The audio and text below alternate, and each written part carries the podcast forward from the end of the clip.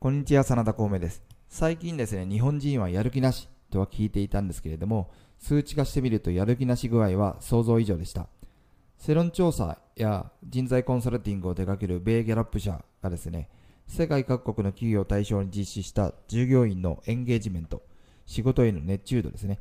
この調査結果に基づくと、日本には熱意あふれる社員の割合がたったの6%しかいないことが判明してしまったわけなんですね。米国の熱意あふれる社員の割合32%と比べて大幅に低くてですね、世界平均の熱意あふれる社員の割合15%よりもさらにもっと低くてですね、なんとですね、日本の熱意あふれる社員の割合たったの6%、調査した139カ国中132位と最下位クラスですね。民間の世論調査会社の調査としては、アメリカで最も信頼性が高くて、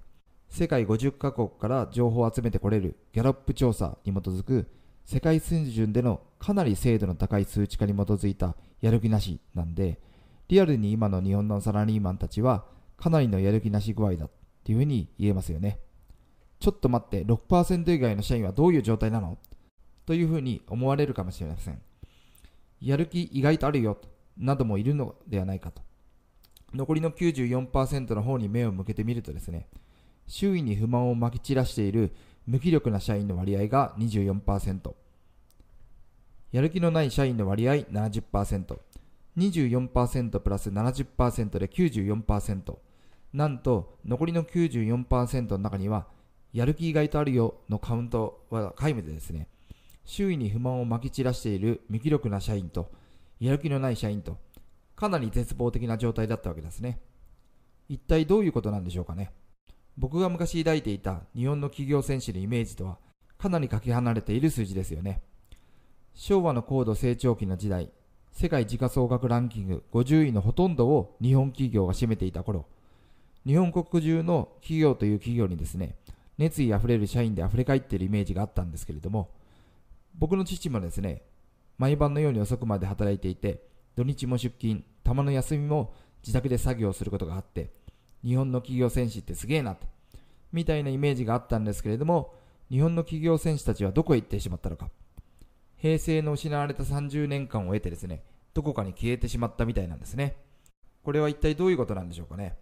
僕個人的な憶測で物を申し上げてもあまり意味はないと、えー、思うんでね。まずはギャロップ社がどういうところを質問しているのか。たかだか調査ごときでなぜそんなことがわかるのか。どうして質問に答えられる社員は熱意あふれる社員っていうふうにカウントされてしまうのか。今度はギャロップ社による調査の時の質問そのものに疑いの眼差しを向けてみるとギャロップ社による Q12 の質問の内容です。Q1 職場で自分が何を期待されているのかを知っている。Q2 仕事をうまく行うために必要な材料や道具を与えられている。Q3 職場で最も得意なことをする機会を毎日与えられている。Q4 この7日間のうちに良い仕事をしたと認められたり褒められたりした。95上司または職場の誰かが自分を一人の人間として気にかけてくれているようだ。96職場の誰かが自分の成長を促してくれる。97職場で自分の意見が尊重されているようだ。98会社の使命や目的が自分の仕事は重要だと感じさせてくれる。99職場の同僚が真剣に質の高い仕事をしようとしている。9、10職場に親友がいる。9、11この6ヶ月のうちに職場の誰かが自分の進歩について話してくれた。9、12この1年のうちに仕事について学び成長する機会があった。日本人特有のものの考え方とか人間関係のあり方文化風習に違いがあるということ前提で、まあ、欧米企業の物差しで測ってほしくないんだけど的な意見も口ずさみたくもなってしまうんですけれども、まあ、読めば読むほどよくできていて全く反論できない僕がいるわけなんですね。僕もサラリーマンだった時代があるんですね。であの時日本本社で働いていた入社4年目。仮にこの質問を投げかけられたとすると、まあ、ほとんど点数がつかないわけなんですよね。特に入社4年目の時は、まあ、都内の有名百貨店担当者として、えー、70人の前でね毎週月曜日の朝朝礼の時に吊るし上げられていたっていう時があったんですけれども、まあ、その時にね、もしこういう質問をしてもらったとしたら、ああ、こんな職場で働きたいよ、俺が、みたいなね、まあ、そういう感じでついつい涙がね、えー、こぼれ出てしまうんじゃないかなっていうふうに僕は思うわけなんですよね。でちなみに僕の場合ですね、その後転機が訪れて、香港に転勤になりました。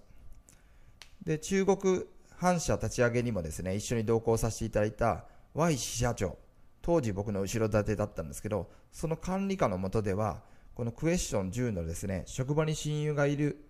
だけは、まあ、評価が1になってしまうんですけども、いないんでね、職場に親友なんて。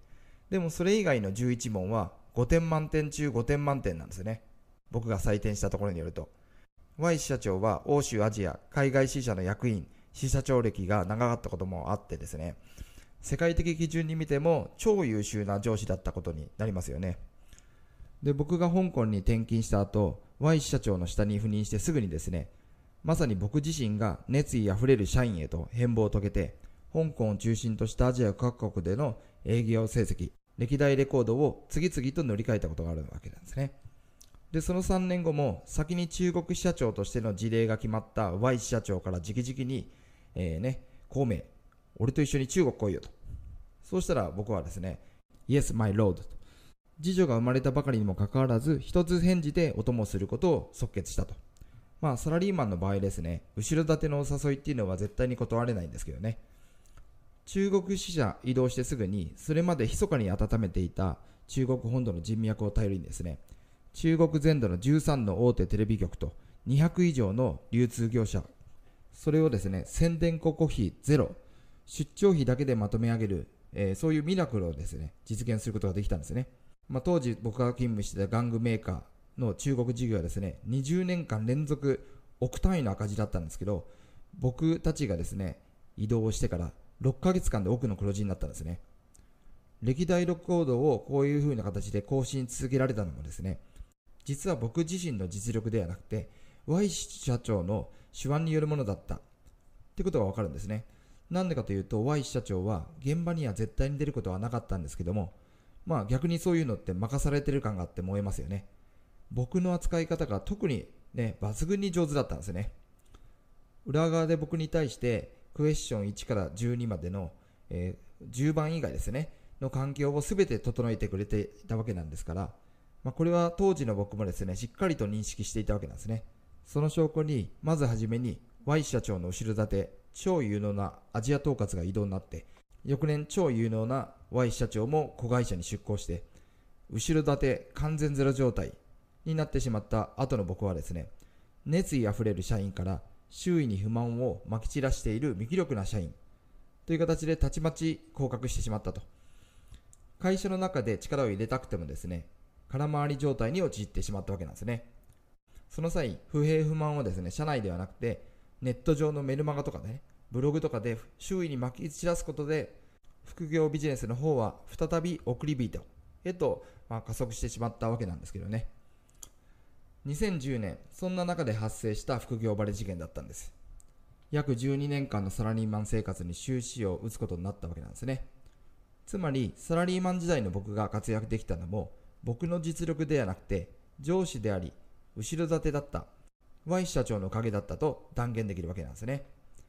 会社組織の中で、いかに上司のリーダーシップっていうのが重要であるか。改めて当時を振り返って思い出した部分ですよね。そんな僕のサラリーマン時代の経験と実績に基づくとですね、日本企業といえども、ギャラップ社の Q12 の質問はですね、熱意あふれる社員と密接に関わっていることが本当であると断言できるんですね。こうしてサラリーマン時代を振り返ることで分かることがあります。下で働く社員たちがですね、熱意あふれる社員へと変貌させる力を持つのが真のリーダーだということですね。真のリーダーがたった一人いるだけでですね、会社組織っていうのは大きく変貌を遂げるんですね。例えば Y 社長が手掛けた組織は全て黒字に転換して永続的に黒字出し売上利益の目標達成をし続けていたわけなんですね。ご自身は決して現場には出ないんですけれども、その下の社員たちがかつての僕のように熱意あふれる社員へと変貌を遂げられるわけなんですよね。つまり Y 社長は真のリーダーだったことになりますね。そのさらに後ろ盾だったアジア統括が手掛けるいくつもの海外支社と、総勢数百名からなる巨大組織もですね、永続的に黒字であり、そして売上利益の目標達成を続けていったわけなんですね。当然、その配下の支社長とか役員たち含めて数百名単位で熱意あふれる社員と化してるわけなんですね。つまりアジア統括は真のリーダーだったと。ただし残念ながらですね、本社社長との頂上派閥争いの類に巻き込まれてしまってですね、結果として会社組織の中での権力を失ってしまった。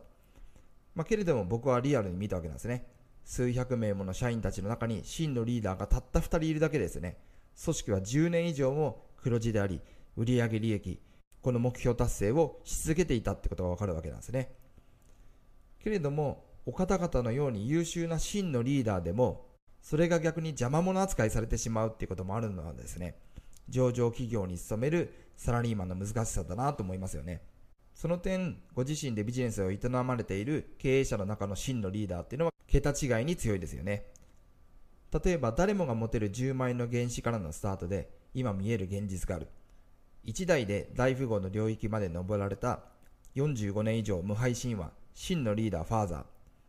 さらにはファーザーの無敗神話を22年間追いかけ続ける中で教科書ガイドを作り上げてしまって自らも無敗神話の住人となられた真のリーダーマスターヒロさん。御方々の場合はどこまで上に登ってもまだまだ上がいるね上場企業のサラリーマンとは異なって人事権含む会社経営権の全てをご自身たちが掌握されていたんで自ら辞めたって言わなければずっとその状態を維持できるわけなんですね。僕たち零細企業の経営者たちがですね御方々と直接対話をし続けるだけで熱意あふれる社員、まあ、この場合社員ではなくて経営者ですけど経営者になって背中を追い求めたくなるっていうね、まあ、そういう真のリーダーであり続けていただけるわけなんですね。真のリーダーの背中を間近で見続けているとピーナッツな僕でも無敗の修羅へと変貌を遂げることができるんですよ。ちなみに上司次第で熱意あふれる社員から周囲に不満をまき散らしている無気力な社員にまでいくらでも上下してしまう貧弱虚弱体質な僕の場合ですね。真のリーダーからはまだまだ程遠い状態ですね。けれども今時点で改善するのは、ね、どういうところなのかこれは理解できている状態ではありますね。引き続きファーザーとかマスターヒロさんという真のリーダーから教わりながら真のリーダーを目指して地道に修行を続けている身ではありますよね。僕真田孔明の目標次世代の日本を担う真のリーダー100人輩出すること。今に見てろよ米ギャラップ社と。日本の熱意あふれる社員の順位は徐々に上がっていくわけなんですね。日本が再びやる気に満ち溢れた修羅の国へと変貌を遂げるため目標をですね高らかに掲げて歩み始めたわけなんですね。